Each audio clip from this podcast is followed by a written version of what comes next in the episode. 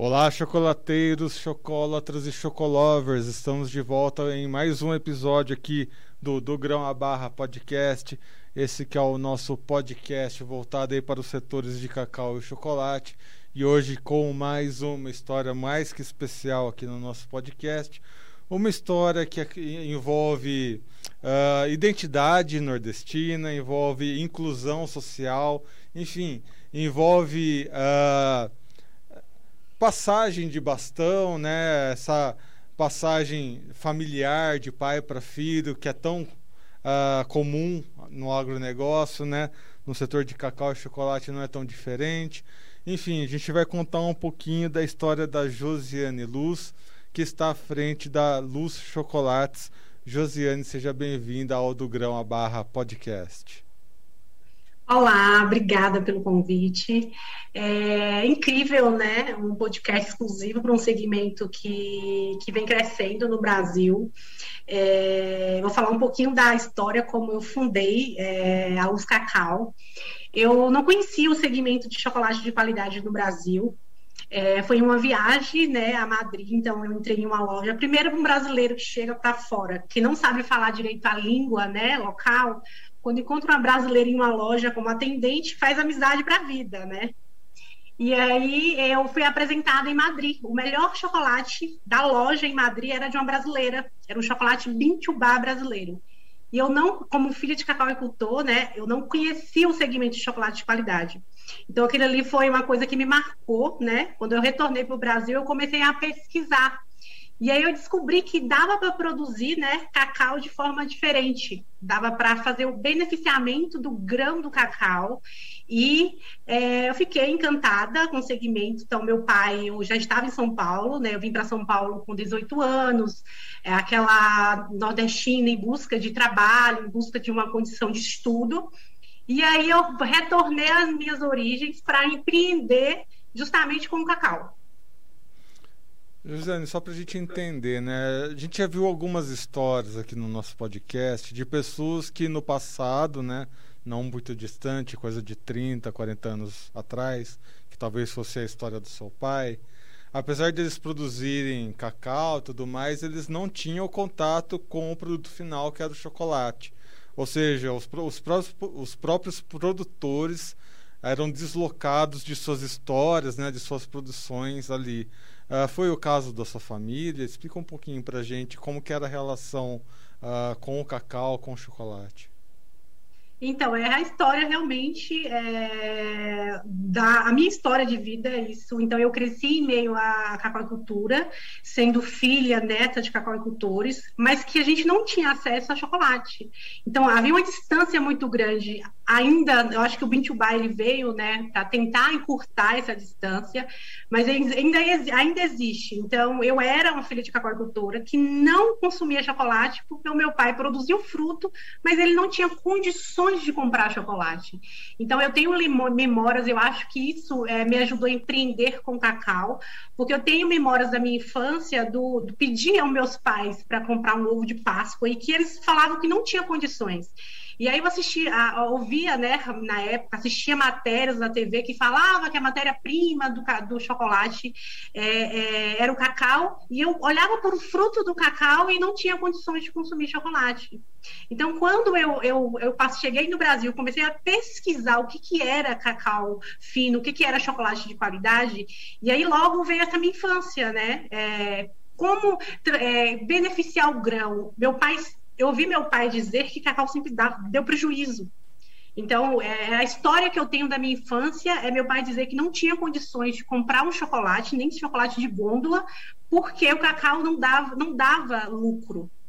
E essa é a minha história. Eu acho que isso me ajudou me, é, a, a fundar a Luz Cacau, essa memória que estava na minha infância. E quando eu tive acesso, que era possível fazer um beneficiamento do cacau, produzir chocolate de qualidade, e aí, tô, com toda essa filosofia de trabalho, de valorização dos cacauicultores, então eu abandonei uma carreira no ramo de cosmético, era gestora né, comercial no ramo de cosmético, para empreender no ramo porque aquilo ali sanava tanto uma, uma deficiência que ainda existe, mas que alimentava aquilo que eu tinha na infância e que eu não cons tinha conseguido suprir. Então, na, na, sua história, nós temos dois pontos aí que acho que quando eu comecei a pesquisar sobre cacau e cultura, né, a produção de cacau, acho que foram os dois pontos que mais me impressionaram, assim, que eu não tinha a mínima noção que isso acontecia.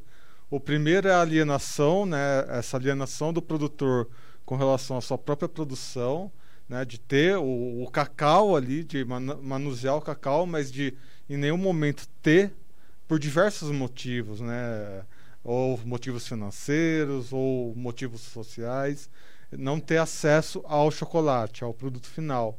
E o outro é essa jornada de pessoas que precisaram conhecer um chocolate de qualidade, mas um chocolate internacional.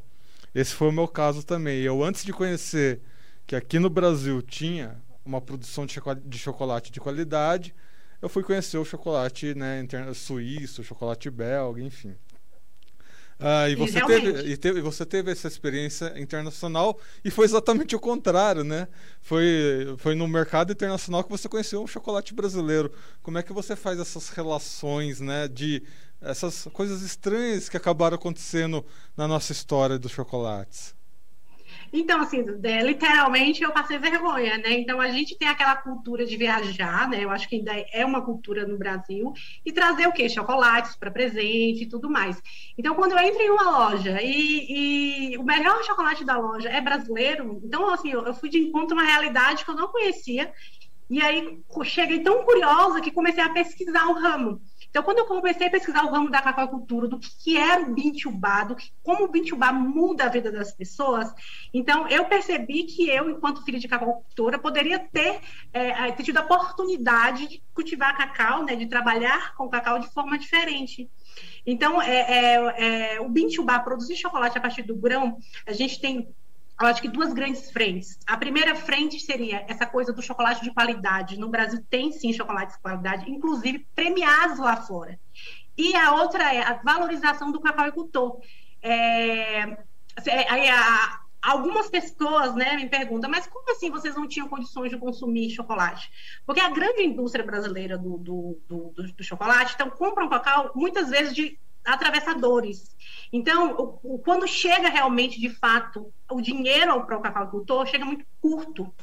Então, o cacauicultor ele já investiu o ano inteiro na, na, na no cultivo do cacau, na polda, na, no, no, em todo o processo. Quando ele recebe no final o dinheiro, não é o que realmente, é, não é um dinheiro, como eu vou dizer, que dá para comprar chocolate para a família. Então, é, eu fui impactada com essas duas realidades. Então, Bintubá na minha vida transformou a minha vida como, como cacauicultora, a vida da minha família.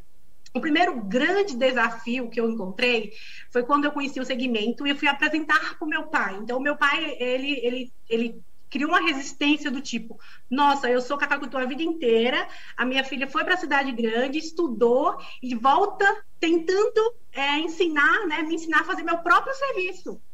E aí, quando ele eu fui, é, provei para ele que dava re resultado, que era possível cultivar de forma diferente, não, não utilizar agrotóxico, era possível melhorar o que a gente já tinha. Hoje ele é o maior fã do, do, do cacau fino no Brasil. Então, isso foi muito importante também para mim.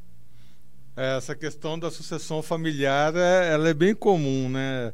Ah, o, né, a próxima geração vai, busca conhecimento, sofre uma certa resistência, mas o seu pai, né, seu pai devia ter, é, você falou, né, que seu pai era até cético com relação ao cacau, porque falava que só dava prejuízo, e de repente você chegou com essas ideias inovadoras e tudo mais.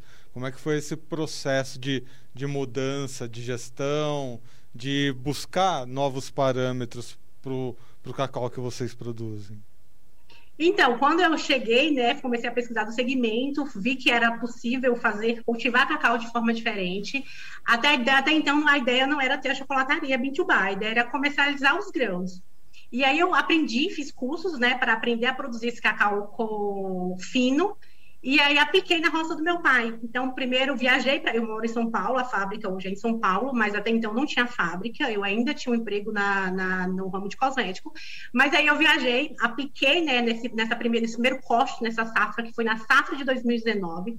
Então, nós fizemos os primeiros 500 quilos de cacau fino. E a ideia era comercializar esse cacau de forma diferente, para exportação. Já estava vendo compradores, inclusive conseguir é, um valor maior. Meu pai comercializava cacau convencional a 150, 180 reais a arroba, né? Que são 15 quilos. E quando eu fiz o processo fino, eu enviei para análise né, o, os grãos e recebi um parecer excelente, os grãos realmente estavam finos. E aí veio aquela paixão, eu falei, não vou mais comercializar os grãos. Recebi uma oferta três vezes maior do que o valor que ele comercializava, então ele já ficou muito empolgado. Então a ideia, eu falei, não vou mais comercializar os grãos, eu vou fabricar chocolate. E aí trouxe os grãos para São Paulo e, e, iniciei no final de 2019, em dezembro de 2019, fundei a Luz Cacau. É aí, aí que chegou um outro ponto da, que me chamou a atenção nessa história, que você acabou envolvendo, né? Uma, uma experiência internacional, uma experiência urbana e uma experiência comunitária também, né? Ah, dentro ah, do desenvolvimento da marca Luz. Como é que foi a história ah, da criação dessa marca? Então, e aí eu tô empolgada, né? Porque é, até então já estava com os grãos já é, finos, já podia comercializar, mas não parava aí aquela paixão. Eu acho que as memórias de infância de, de, de ver o meu pai na, no, no, ano de 2005, 2006, o meu pai cortou aproximadamente 90% da roça de cacau dele para fazer é, pasto pagado, para investir na pecuária, porque até então o cacau dava muito prejuízo. Então, eu acho que isso também é, fez com que eu empreendesse com cacau. E hoje ele planta cacau. Então, todo aquele cacau, 90% da, da, da da roça de cacau dele, ele cortou em 2005, 2006, justamente por conta desse prejuízo. E aí a, a, a ideia era, era tão forte, né? Eu tinha lembrança dele cortando os pés de cacau. E aí a, a, isso foi tão impactante na minha vida que eu falei, não, não posso parar simplesmente comercializar os grãos. Eu quero transformar, eu quero fazer o processo Bintubar. Essa filosofia de, tra de trabalho do Bintubar é, pode mudar a vida das pessoas, né? E, e aí eu fui empreender com chocolate, não sabia fabricar uma barra de chocolate, fui fazer curso, aprender como faz, comprar máquinas, e aí fiz os primeiros testes no início de 2020, lancei a Luz Cacau no mercado. E aí, logo depois veio a pandemia. E, para mim, eu acho que o mais importante foi essa paixão. Então, eu empreendo com a minha história de vida. E também com essa. Eu sou gestora comercial de formação, então isso fez com que a Luz Cacau tivesse uma solidez mesmo no mercado, mesmo no ano ruim, um ano que foi é, é, devastoso. E para muitas empresas, a Luz Cacau conseguiu crescer. Isso foi muito importante. Hoje eu chego a um ano de empresa, né? Um ano e pouquinho de empresa, e estando hoje em quase 80 pontos de venda no Brasil, tendo loja online, loja online de parceiros, conseguindo crescer realmente no segmento. Hoje, na minha região, que é a cidade de Iguaí, na Bahia, eu sou a, o meu pai é o único produtor que produz cacau fino, por enquanto, mas a gente tem projeto para desenvolver realmente a cacauicultura de cacau lá fino no, na Bahia nos próximos dois anos. E Josiane, uma coisa que eu não posso deixar de perguntar, né? Você que está em São Paulo, uh, isso é, uma, é, um ponto de vista de, um, de uma pessoa que está aqui em Campinas, né, interior de São Paulo. Eu não tenho muito contato com o pessoal do Nordeste, com o pessoal da Bahia. Nunca fui para o Nordeste, aliás. Mas uh, vendo de longe, a impressão que eu tenho é que o cacau ele tem uma, ele está tendo uma um papel muito importante, até mesmo no resgate do orgulho nordestino, né? Você que está em São Paulo, por exemplo, você vê que tem os, os centros de tradições nordestinas. E a cidade de São Paulo é essa confusão, né? Tem gente que acaba confundindo as bolas, uh, gera preconceito contra a nordestina, essas bobagens todas. Mas aí eu vejo o, que o cacau tem uma importância desse resgate do orgulho nordestino, desse resgate de até mesmo pessoal da Bahia que sofreu, né, no passado com cacau, por perder cacau por causa de doença. Qual que é o papel que você vê, né, até mesmo resgatando a história do seu pai, como é que você vê esse, a, a presença do, do cacau nesse resgate do orgulho nordestino? Ah, eu enxergo assim, trazendo a, a, realidade mesmo, a minha realidade objetiva do, do. Eu saí do Nordeste em busca de uma vida melhor. Então eu saí do Nordeste, vim para São Paulo, eu tinha 18 anos. Então eu cheguei aqui em, em São Paulo, enfrentei diversos preconceitos, desde de piadinha por, por ter sotaque nordestino, que é uma coisa incrível o sotaque nordestino. E quando eu volto para as minhas origens e começo a empreender com algo que é, é natural da minha terra, algo que é, é, era tão comum o cacau lá, mas a gente não, tinha, não conseguia olhar para o cacau de forma diferente. E aí, quando eu retorno para lá e começo a apreender, então as pessoas, por exemplo, da minha cidade me mandam mensagem falando: Nossa, que legal, nossa, é, é daqui da terra, né? Então, quando eu ganhei o primeiro prêmio, né, meu primeiro prêmio ano passado foi com menos de um ano, eu ganhei o, o prêmio do terceiro melhor chocolate ao leite do Brasil. Então, para uma pequena cidade, isso foi muito importante, porque era uma, uma filha de cacauicultora lá da, da, da, do cacauicultor lá da Bahia, que vem para a cidade grande, volta, né? Eu trabalhei em várias empresas, mas que volta para empreender com que a terra dá, com o fruto da terra.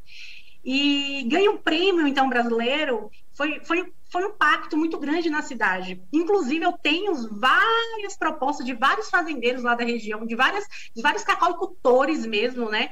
Que querem fazer também diferença, querem colocar um grão fino no mercado, querem empreender de forma diferente. Quem sabe fazer com que esses filhos que estão enfrentando grandes dificuldades de emprego na cidade grande retornem e comecem a empreender com que a terra dá, né? Com que eles já têm.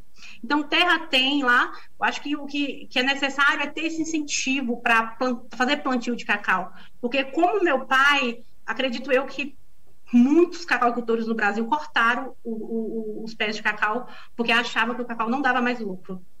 E isso é uma realidade que ainda precisa ser cuidada. O Bintubá está conseguindo é, é, fazer essa valorização na cacauicultura, não só dos nordestinos, mas nós temos o Pará também, que vem grande aí, vem produzindo cacau e mudando a realidade também de famílias, né, no Pará. E acredito que o Bintubá vai ser uma coisa gigante, né? Vai ser de gigante e a gente torce a mulherada do Bintubá. Hoje nós já temos aproximadamente 300 mulheres no Brasil fabricando chocolate Bintubá. Isso é muito bom. E cada dia que isso aumenta, eu acho que só valoriza o nosso trabalho, só valoriza a questão do, do de estar próximo ao cacauicultor, de conhecer as necessidades do, do, do da cacauicultura em geral. E eu tenho uma opinião muito própria, né? Eu vejo que o, o futuro do Brasil está no Nordeste, tá? Não estou falando só porque você é nordestina, que a gente está falando aqui do, rega, do, do, desse resgate do orgulho nordestino, mas a Bahia, por exemplo, foi um dos primeiros estados brasileiros, né? Salvador foi capital do nosso país. Tem uma cultura raiz, tem, né? É uma é... raiz assim que a gente e Verdade. às vezes a gente olha para o passado para enxergar o futuro. Então eu vejo que o futuro do, do, do, Brasil vai ter uma grande participação, não só do Nordeste da Bahia, como do nosso cacauzinho querido, hein? O que, que você acha? Sim, Concordo plenamente. A Bahia, acredito, inclusive temos grupos de, de cacauicultores no Brasil, no, na Bahia, já estão em conversa com o governador da Bahia para a gente tentar alavancar realmente essa cacauicultura, né? Fazer com que o Brasil já foi o primeiro maior produtor de cacau e pode tornar ser, né, novamente o primeiro produtor de cacau. Acho que só depende das pessoas, depende de, de, de boas estratégias, né? Então eu fico muito feliz enquanto nordestina, não é fácil. É, é, hoje a gente tem a mídia que tem podcast que a gente consegue é, é, dizer o que a gente pensa. E um tempo atrás, quando eu vim para São Paulo há 12 anos atrás, eu não tinha, então eu sofri preconceito. Eu sofri diversos preconceitos aqui em São Paulo, desde de, por, por, ser do Nordeste. Então, é, quando eu peguei o meu primeiro cargo de liderança em São Paulo, é, em uma empresa, eu sofri diversos preconceitos, porque, nossa, uma nordestina, vou ser gerenciada por uma, nor uma nordestina, nossa, a nordestina vai ser a minha gestora. Isso só me dava energia, só me dava condições de fazer o meu melhor. E agora tá aí, todo mundo comendo um chocolate seu. Sim, e a minha cidade é incrível, o Nordeste, cada, eu, eu, eu, fico muito feliz quando eu vejo cada história, contando cada história. Quando é para a cultura também, né? Então, acredito eu que nós vamos ter aí um 20, o 20 bar brasileiro, vai ser, eu acho que o um dos maiores do mundo. Porque o brasileiro, quando ele quer, não tem ninguém segura. O nordestino, então. Povo arretado. Ah, e Josiane, falando, continuando aqui na nossa conversa, né? Ah, você citou aí o trabalho de formiguinha, né? Ah, de como as pessoas acabam influenciando outras pessoas por pequenas atitudes. Ou seja, você foi atrás, você tomou uma posição de liderança uh, na, na sua região lá na Bahia, uh, em busca de cacau especial, uh, de cacau de maior qualidade, e outras pessoas já estão se espelhando em você. Como, como, é que você vê a, essa rede de conexões, né? Apesar de ser importante, como é que a gente firma essa rede para que ela cresça de uma forma consistente, para que não fique só no, no querer, mas também ir para o fazer, né? Que é uma parte importante aí de crescimento de uma rede que está começando aí no, no, nosso setor de cacau. Eu acho que o primeiro ponto é impactar os jovens, porque é, é estranho, é, é, é tanto é, é, gera estranheza eu retornar minhas origens e empreender. Eu já ouvi, por exemplo, nossa, mas você vai voltar para a roça? Quando eu comecei a luz cacau, eu ouvia muito isso. Nossa, mas você vai voltar para a roça? Tipo, a sensação. Então, eu acho que os jovens precisam ser impactados. Acho que essa mudança precisa chegar como aconteceu com a Josiane, né, que impactou o pai dela, que é João. Eu acho que é, precisa ocorrer é, com mais divulgação do segmento, por exemplo, como um podcast exclusivo do Gão a Barra. Então, esse podcast ele pode impactar outras pessoas. Qualquer conteúdo que a gente gera impacta outras pessoas. Então, fazer com que essa, essa mudança precisa acontecer através dos jovens. Então, assim, os jovens são os futuros, né? É o futuro do, do, do, do de tudo. Então, é, na minha cidade, várias pessoas já estão sendo impactadas é, com, com o trabalho de desenvolver cacau fino, comercializar o cacau fino, até porque nós temos grandes indústrias já varejo, no varejo no Brasil que já vão colocar gôndolas exclusivas de bintubá. Então, o que, que acontece? De alguma forma, é, vamos precisar de cacauicultores que, que, que fabriquem o né, que cultivem o cacau fino, para que a gente possa, na ponta, né, é, conseguir suprir. Então, acho que um pouquinho da mudar a cultura né, dos jovens e um pouquinho também com essa coisa de ter a demanda. Porque alguns cacauicultores já chegaram, mas eu vou vender para quem? Então, acho que a gente gerar demanda também na ponta vai ser importante, porque a gente vai ter um, um, um ciclo, né? A gente fecha esse ciclo. É, só para citar, aqui em Campinas, em São Paulo também deve ser assim, tem uh, já supermercados com gôndolas dedicadas a Bean to Bar, tem postos de gasolina, né, uh, já de, que já dedicam Sim. uma área Bean to Bar, empórios que já dedicam Bean to Bar, praticamente todos os shoppings têm uma loja especializada em chocolates uh, finos brasileiros, tá? Porque não, não os internacionais, a gente não conta internacional aqui. Enfim, uh, já é aí um... E nós temos uma, uma grande rede varejista, que eu não posso citar o nome, porque ainda é um projeto, que é. eles vão investir em uma gôndola exclusiva no Bintubá em duas mil lojas no Brasil. Então, vai ser um momento, realmente vai ser um momento muito importante em 2022 do Bitubá. Além dos pequenos empórios que já fazem um trabalho, loja de conveniência, lojas especializadas em chocolate de qualidade, a gente vai ter agora redes de supermercado colocando uma gôndola exclusiva, comunicando o cliente que o produto brasileiro vem com tudo, que o chocolate Bitubá é muito bom, até melhor do que muitos chocolates industrializados internacionais que a gente tem no mercado, né? E o, chocolate Bintubá é um chocolate com três ingredientes. Nós temos chocolates makers hoje fabricando com apenas dois ingredientes, que é o cacau fino e o açúcar. E outras nem açúcar utilizam, utilizam outros tipos de adoçante, enfim.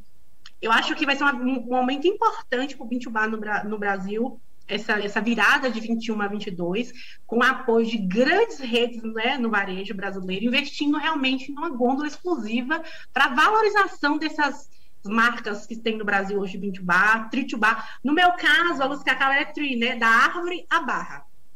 Que é um, um, uma emenda do Bintubá, é vai um pouquinho além. Inclusive, essa rede varejista não é só físico, não, tá, pessoal? É e-commerce, aquela coisa pesada, Sim. conquistando o mundo mesmo. Então, vamos ficar atento aí nesses andamentos aí para seguir esse bonde. Uh, Josiane, para a gente finalizar, conta um pouquinho, uh, já, já aproveitando né, que a gente está abrindo o nosso mercadão aqui, uh, fala dos chocolates que você tem, né, que você desenvolveu, quais que são as, as variedades que você tem. Então, hoje eu tenho seis sabores, né? Seis sabores de chá de barra. Eu é, pretendo chegar em 2022 com 14. É, eu tenho hoje o chocolate. Meu chocolate são três ingredientes, né? Que é o cacau orgânico fino, o açúcar orgânico e a manteiga de cacau, né? É, eu tenho 71%, 62%, né? Eu tenho um único chocolate com pitanga, acredito eu que do mundo, tá? Porque eu nunca vi chocolate com pitanga. Por que eu resolvi fabricar um chocolate com pitanga? É, é bem curioso. Eu adoro pitanga.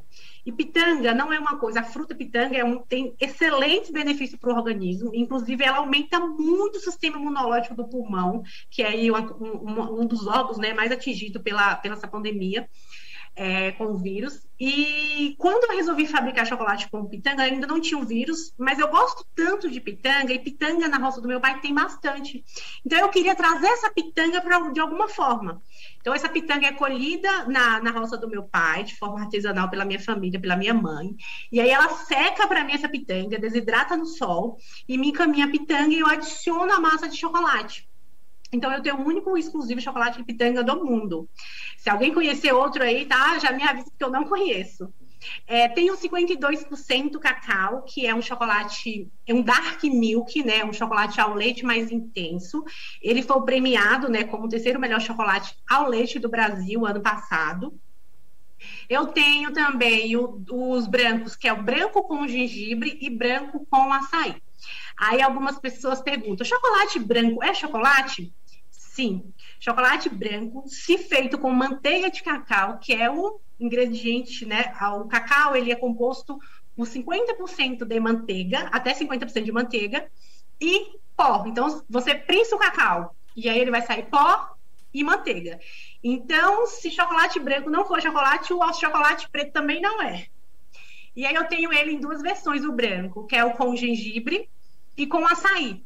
Então, eu queria fabricar um chocolate branco diferente, não um chocolate branco tradicional que todo mundo fabrica.